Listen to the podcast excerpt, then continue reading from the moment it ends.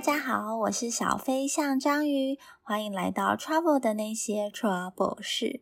今天要跟大家分享的旅行经验依然是缅甸的 Trekking 之旅。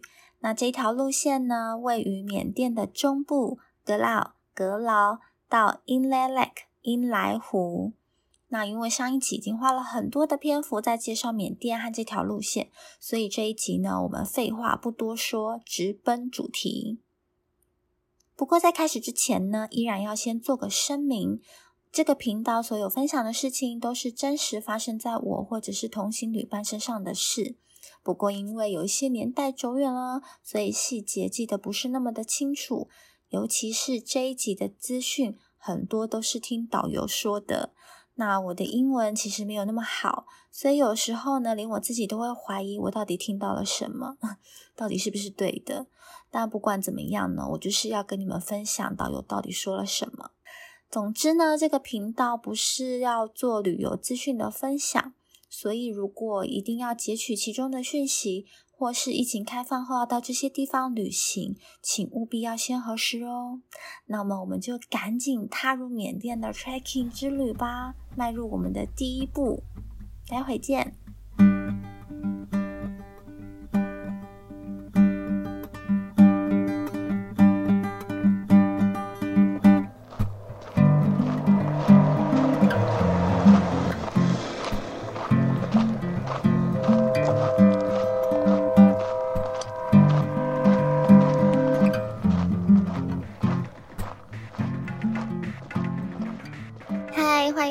到缅甸 trekking 之旅的单元，我们紧接着上一集，第一天呢一早八点报道，现在要从报道处出发了。一路上是黄沙尘土，其实没有什么风景。那走了一会儿呢，嗯，我也忘记大概是十几分钟还是半小时，导游就停下来了，到了我们的第一站景点兼休息站——白杨树。是的，我们就站在白杨树的旁边，导游就帮我们介绍了白杨树。缅甸信仰的是佛教嘛，这个大家应该都知道。讲到佛教呢，就会想到的是菩提树，所以其实很少人会知道白杨树。不过，其实白杨树跟菩提树在缅甸是有一样的地位哦，它们都是同样神圣的。白杨树跟菩提树是同种，可是叶子长得不一样。白杨树的叶子呢比较细长，那菩提树呢，它的叶子则是呈心形状。在缅甸看到菩提树不多，可是白杨树是到处都有。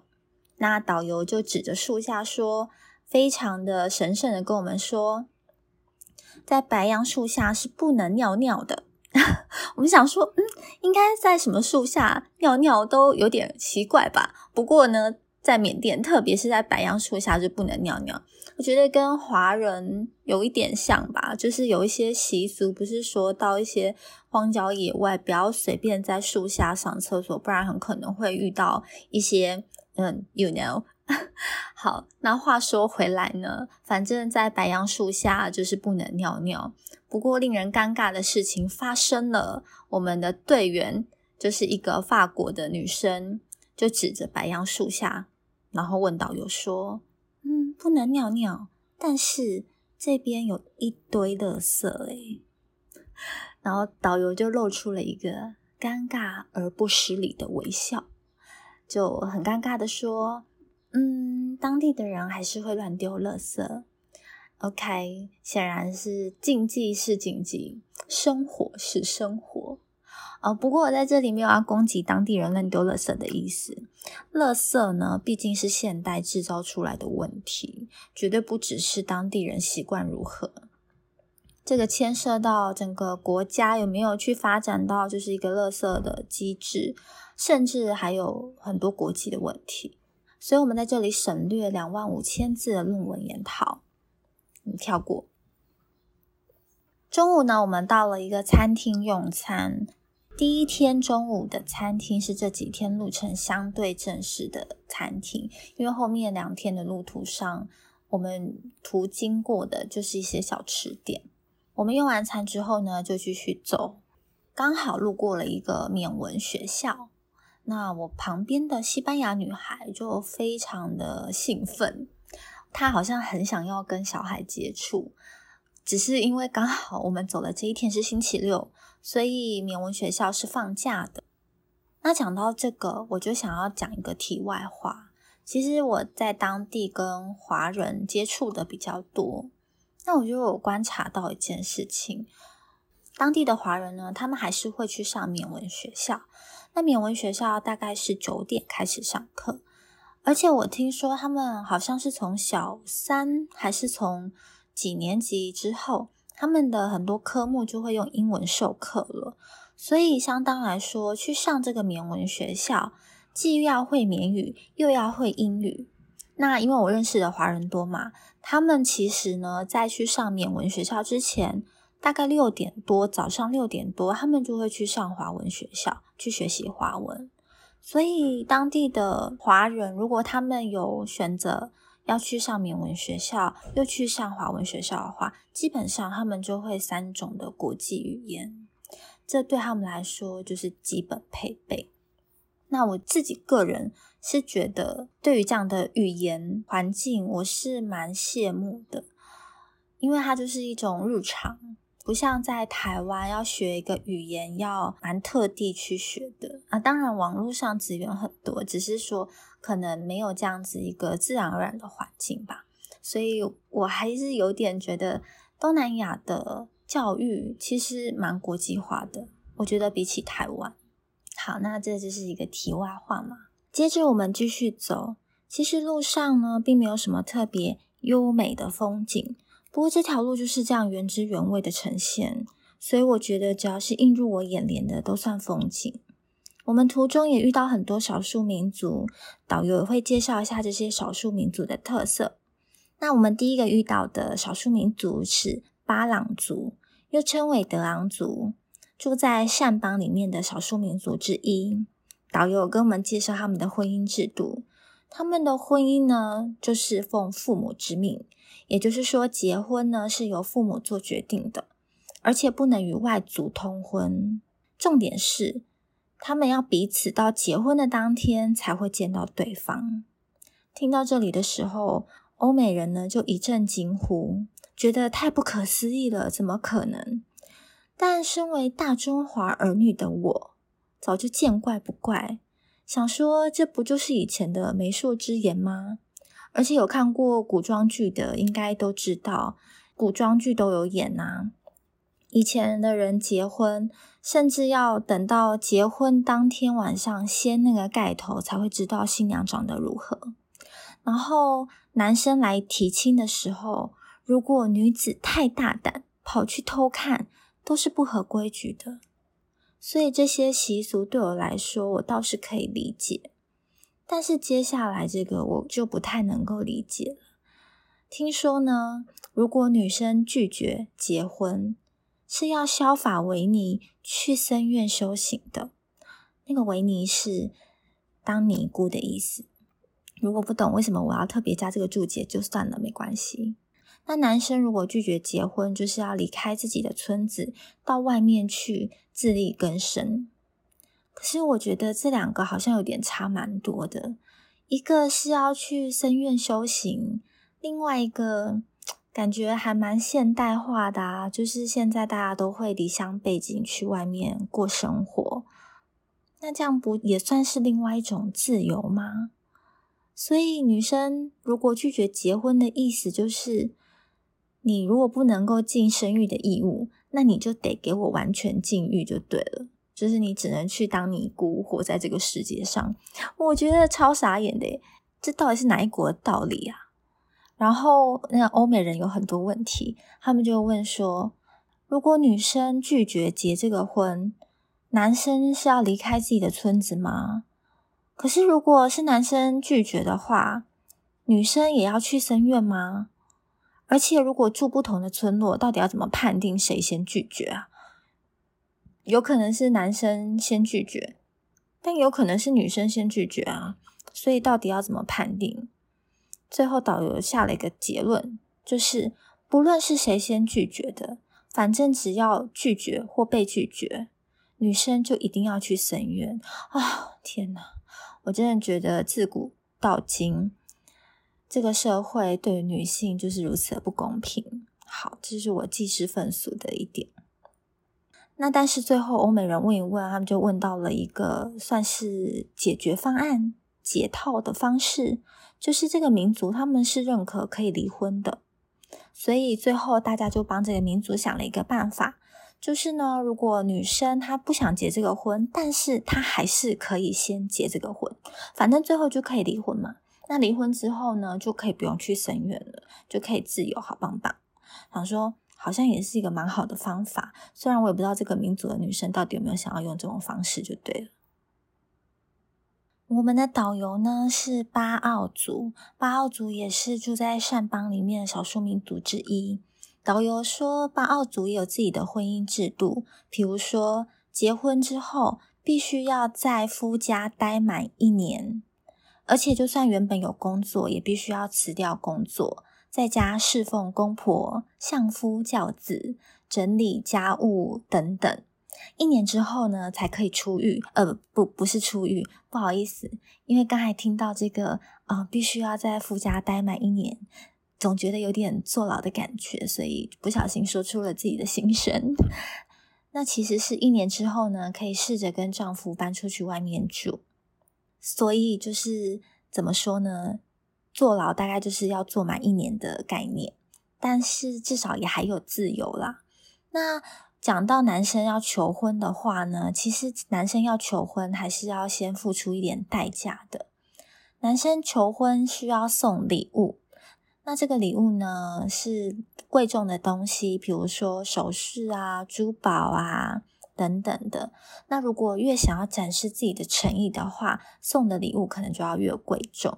不过呢，不是直接把钱财或是聘金直接塞给对方，然后跟他说：“哎，我要娶你们家女儿。”不是这样的，是必须要挑选一些礼物，然后送过去，代表自己的心意。那这时候我们就有很多问题啦，比如说，女生可以同时有好几位追求者吗？那如果有好几位追求者的话，选择的重点是什么？那导游呢，就是也支支吾吾的回答不太出来。但是导游有强调，并不是对方送的越贵重，就越会有机会选择他。但他也说不出来选择的重点是什么。但我觉得这边可能就是有一点为自由恋爱的感觉，就是哦，你肯定也看了，觉得他不错，或是他觉觉得他人品还 OK。嗯，或是他还蛮勤奋的，等等，然后就选择对方作为呃终身伴侣，所以我想应该也就是一种 feel 吧，就是一种自由心证的感觉。那还有其他问题啦，比如说男生也可以同时追求好几位女性吗？听起来是可以的，如果我没有听错的话，男生也是可以同时追求好几位女性。那我觉得在这边呢，就有一点稳赔不赚的感觉，而且就是越有钱的越容易追求到，倒不是因为他可以送钞票或是很贵重的东西给女生，然后女生就会选他，而是他可以一次批很多首饰，或是买很多礼物，然后同时送给很多的人。那你同时撒网。钓到的鱼的机会就多啦，所以如果你送给很多人的话，那总有一个可能会回应你吧。而且，就是如果你送给这个女生，然后女生拒绝你的话，她是必须要把这个礼物还给你的。那这边我觉得蛮好的，因为就两不相欠，所以我觉得这个机制是很不错。只是说，如果男生他的资本是多的话，那他就可以一次送好几个，反正总有一个。答应，那他就会成为你的老婆。那其他不答应的，他就会把礼物退还给你。那那些东西都还是你的，所以听起来好像也是蛮划算的。那我们的导游是一位女性，看起来也算是到适婚年龄，但她还没有结婚。不过她好像也不急啦，毕竟想想看，结婚后要有一年的时间不能出来工作当导游。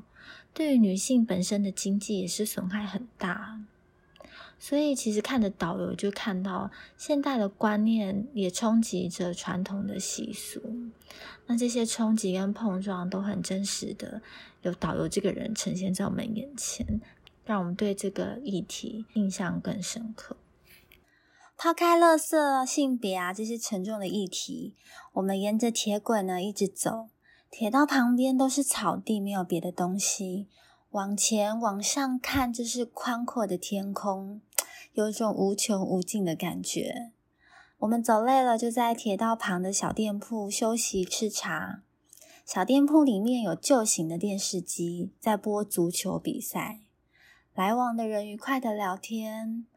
我真的很喜欢这种岁月静好的感觉。大概四点多的时候，我们走到了今天晚上要夜宿的地方。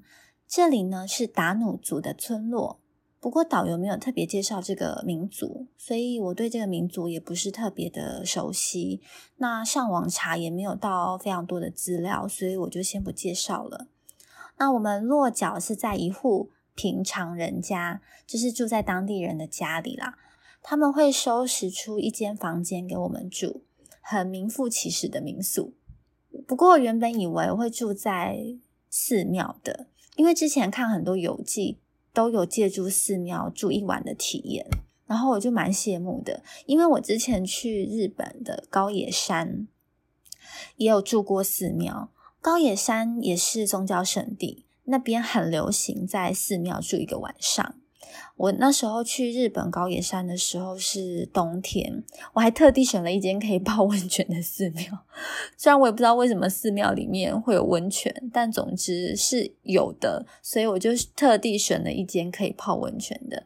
那日本在住寺庙的体验当然是非常的好啦，因为他们就是虽然说寺庙是稍微简陋，可是还是相对的精致啦。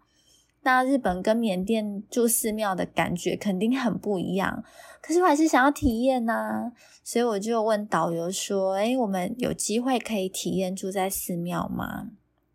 然后导游就说：“嗯，其实之前是可以的，但是呢，因为太多欧美人在寺庙里面喝酒，而且还吵闹，所以这些寺庙就不胜其扰。”他们就觉得说，嗯，就是喝酒跟吵闹这件事情已经打扰到他们了，所以后面就不让我们这些旅人住了。啊，我就想说，这些欧美人虽然说不能住寺庙，不过可以被当地人接待，我还是蛮开心的，因为我觉得真的可以体验到当地人的生活。只是我当然知道说，这些民宿一定是他们挑过的啦。相对还是说会比较能够接待旅客的，但我觉得已经很贴近了。然后我觉得民宿的主人呢，真的是很有经验的。刚才有提到嘛，欧美人就是喜欢喝喝啤酒啊，喝酒，所以呢，他在送了茶来之后呢，就啤酒也跟着上来了。所以在民宿，他们也在喝酒。那我趁大家喝酒、拍照、聊天的时候，想说我就先去洗澡。因为我上集有说嘛，二月的在入夜了之后，其实还是蛮冷的。那我想说，如果要洗澡，最好在下山前洗，因为那里肯定是没有热水的。至于那个洗澡的部分，吼，我先来介绍一下我们的浴室。这个浴室呢，它是在户外，它就是在那个民宿前面，然后呃，随意的用竹篱围了一下。那围的那个范围呢，是是里面有一口井，对，是真的井哦，就是那种你需要打水的井，只是说它的那个水已经满到那个井口了，所以呢，它就很贴心的给你一个勺子，那你的勺子就取井水来冲凉，而且呢，它还有一个亮点，就是呢，它在那个。呃，竹篮上面呢，还有挂着一个很像从机车上面取下来的后照镜，挂在那边，当做是一个你可以梳妆打扮的地方。我想说，哇，这个浴室就是麻雀虽小，五脏俱全。其实那个竹里啊。从另外一边，因为它是随意的围嘛，但是围你你至少也要四面八方都围吧，但它没有，它就是只有围某一个方向，所以其实另外一边如果有人经过的话，其实都可以看得到。而且我们住宿是住在二楼的，啊，你知道当地人的住宿大部分都是干栏式建筑，所以他们是会把那个房间往上推的。所以呢，其实从二楼往下看，其实就一目了然，就是在谁在里面洗澡，在里面干嘛。都看得到，所以你就是要取角度，就是你要一边冲凉，然后一边看着二楼，看就是哪一个角度，就是从上面看下来是不会看到，然后又要提防就是有人从另外一侧经过，所以就是洗澡就是洗的，就是胆战心惊，这样是算是一个有趣的体验。所以我大概大概洗三分钟吧，我就是把衣服脱掉之后，然后用水随便冲一冲，然后再赶快把它穿上来。那讲到这边，大家会不会很好奇？那当地人都是怎么洗澡的呢？难道他们真的就这么的光天化日之下，就大家就是大家累累的，全部都脱掉，然后在户外洗澡吗？当然是不可能的。其实，在当地并没有所谓的浴室，对，所以很多时候真的是必须要在户外洗澡啊。有可能你你家外面有一口井，或者是有一条河流，你可能就是在那边洗澡。不过，因为我上一集有说。他们很习惯穿着一种传统的衣着，就是 longi 或 t m i n 对，所以他们在洗澡的时候呢，就会把下半身的 longi 或 t m i n 呢拉上来，把自己包住，然后就舀水开始在户外洗澡。所以其实他们就是等于是有点像包着浴巾在外面洗澡的意思，这就是当地人都会的技能。我洗好后，晚餐马上就已经摆上桌了。我一看就觉得哇，超饿的。原本还没有感觉那么饿，然后一看到晚餐就觉得超饿。然后就是桌上摆的满满的，看起来就很好吃。但是就是有一点让我觉得，哎，分量有点少，因为我们总共六个人嘛。呃，导游是没有跟我们一起用餐的，所以就是我们的队员就是六个人就一起吃饭。然后我觉得那个餐桌上面的食物的分量不是很多，而且因为我很饿，所以我就觉得说我可能会把一整盘都吃掉。不过随后我马上就发现我错了，我看着他们，我完全感受到了文化的差异。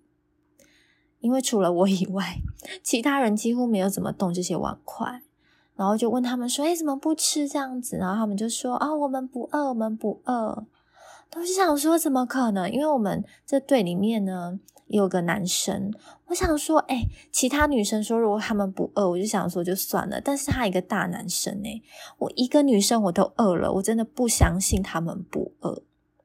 那我就发现说，他们应该是吃不习惯这些菜色，因为这一桌饭菜真的很亚洲，就是白米饭啊，然后呃一堆青菜用炒的，而且还比较油一点。而且我不知道他们是连秋葵都是到这边才知道有这个东西，还是他们原本就知道，但是从来没吃过。他们看起来对秋葵非常的厌恶。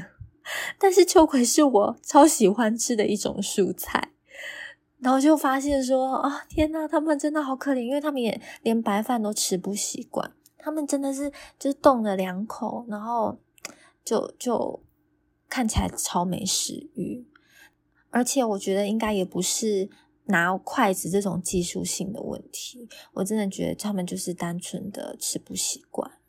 所以我顿时觉得他们好可怜哦，水土不服真的很辛苦。因为我我本身是很少因为吃不惯当地的食物而会让自己饿肚子的，除非是一些比较特殊的特色食物，比如说虫蛹 之类的，这个我可能就没有办法。但如果是一般的当地的食物的话，基本上我的接受度都算高。不太会因为哦我没有办法吃当地的一些东西而饿肚子，但是看着他们就是没动碗筷，我自己 倒是吃的很开心，就觉得有点不好意思。但回头一想，他们刚才有喝啤酒嘛？这啤酒应该很有饱足感吧？他们也不止喝了一两瓶，我觉得好吧，他们说不饿，应该有有一半应该是啤酒造成的啦，就这样想好了。而且，呃，虽然说那一桌他们没有什么动，不过有个好消息就是呢，如果我们没有吃完的话，主人家是可以把它们消耗的。嗯，当然主人家他们自己会煮食物来吃，只是说如果我们有剩下的话，他们也可以隔天再煮来吃，这样，所以就不比较不会有浪费食物的事情。那吃完饭虽然还很早，不过我们很早就入睡了。八点，晚上八点就睡了。我想说，我国小好像也从来没有晚上八点睡。不过因为走了一天的路嘛，而且因为那边也没有网络啊，就是用不了手机，也也没事做，所以呢就早早入睡了。总结下来这一天呢，受到的文化冲击不少。一部分是因为来自于现在踩踏的这片土地上，一路上遇到很多民族文化也都不尽相同。那另外一部分是因为队友，因为我们这些队友来自于世界各地，所以相处起来其实也有蛮多小感悟的。其中我对于某个法国女生很有好感，因为她很尊重当地。当地的礼俗都会很注意，比如说像在缅甸进佛寺都要脱鞋，然后进别人家也是要脱鞋。所以当我们进导游家之前，他就会很快的提醒大家说：“哎，要记得脱鞋哦，就不要一股脑就这样踩进别人家。”可能因为很很兴奋、很开心，就会忽略这些事情。但是对于他有疑问的事情，比如说在白杨树下的垃圾。他也是直接提出来了，不怕尴尬。其实他也不是不怕尴尬，因为他提出来不是为了要批判，而是因为这就是一个很显而易见摆在那里的事实啊。我觉得提出来就只是想要了解跟澄清。如果我们就直接这样略过的话，我反而觉得不太真实。所以他有提出来，我觉得蛮好的。所以我觉得他的心态是特别好。跟他相处起来呢，也会觉得他很尊重彼此的文化，而且他也会提醒大家要转换英文，因为他们有四个人都是法国人嘛，所以确实当然会走一走、聊天聊一聊，他们就会用法文就是交流了起来。但是他可能过一会儿他们会意识到，然后就会提醒大家说要讲英文。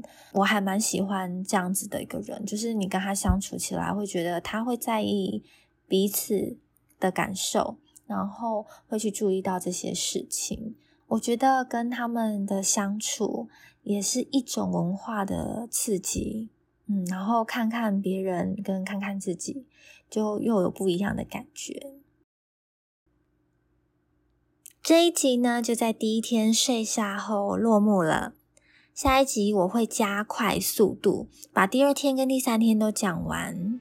所以下一集想要知道导游这样子一趟可以赚多少钱，还有我同行的队友又会做出哪些事情呢？敬请期待哦。那如果听完有想要分享的，欢迎到 Apple Podcast 留言给我。那我们就下期见喽，拜拜。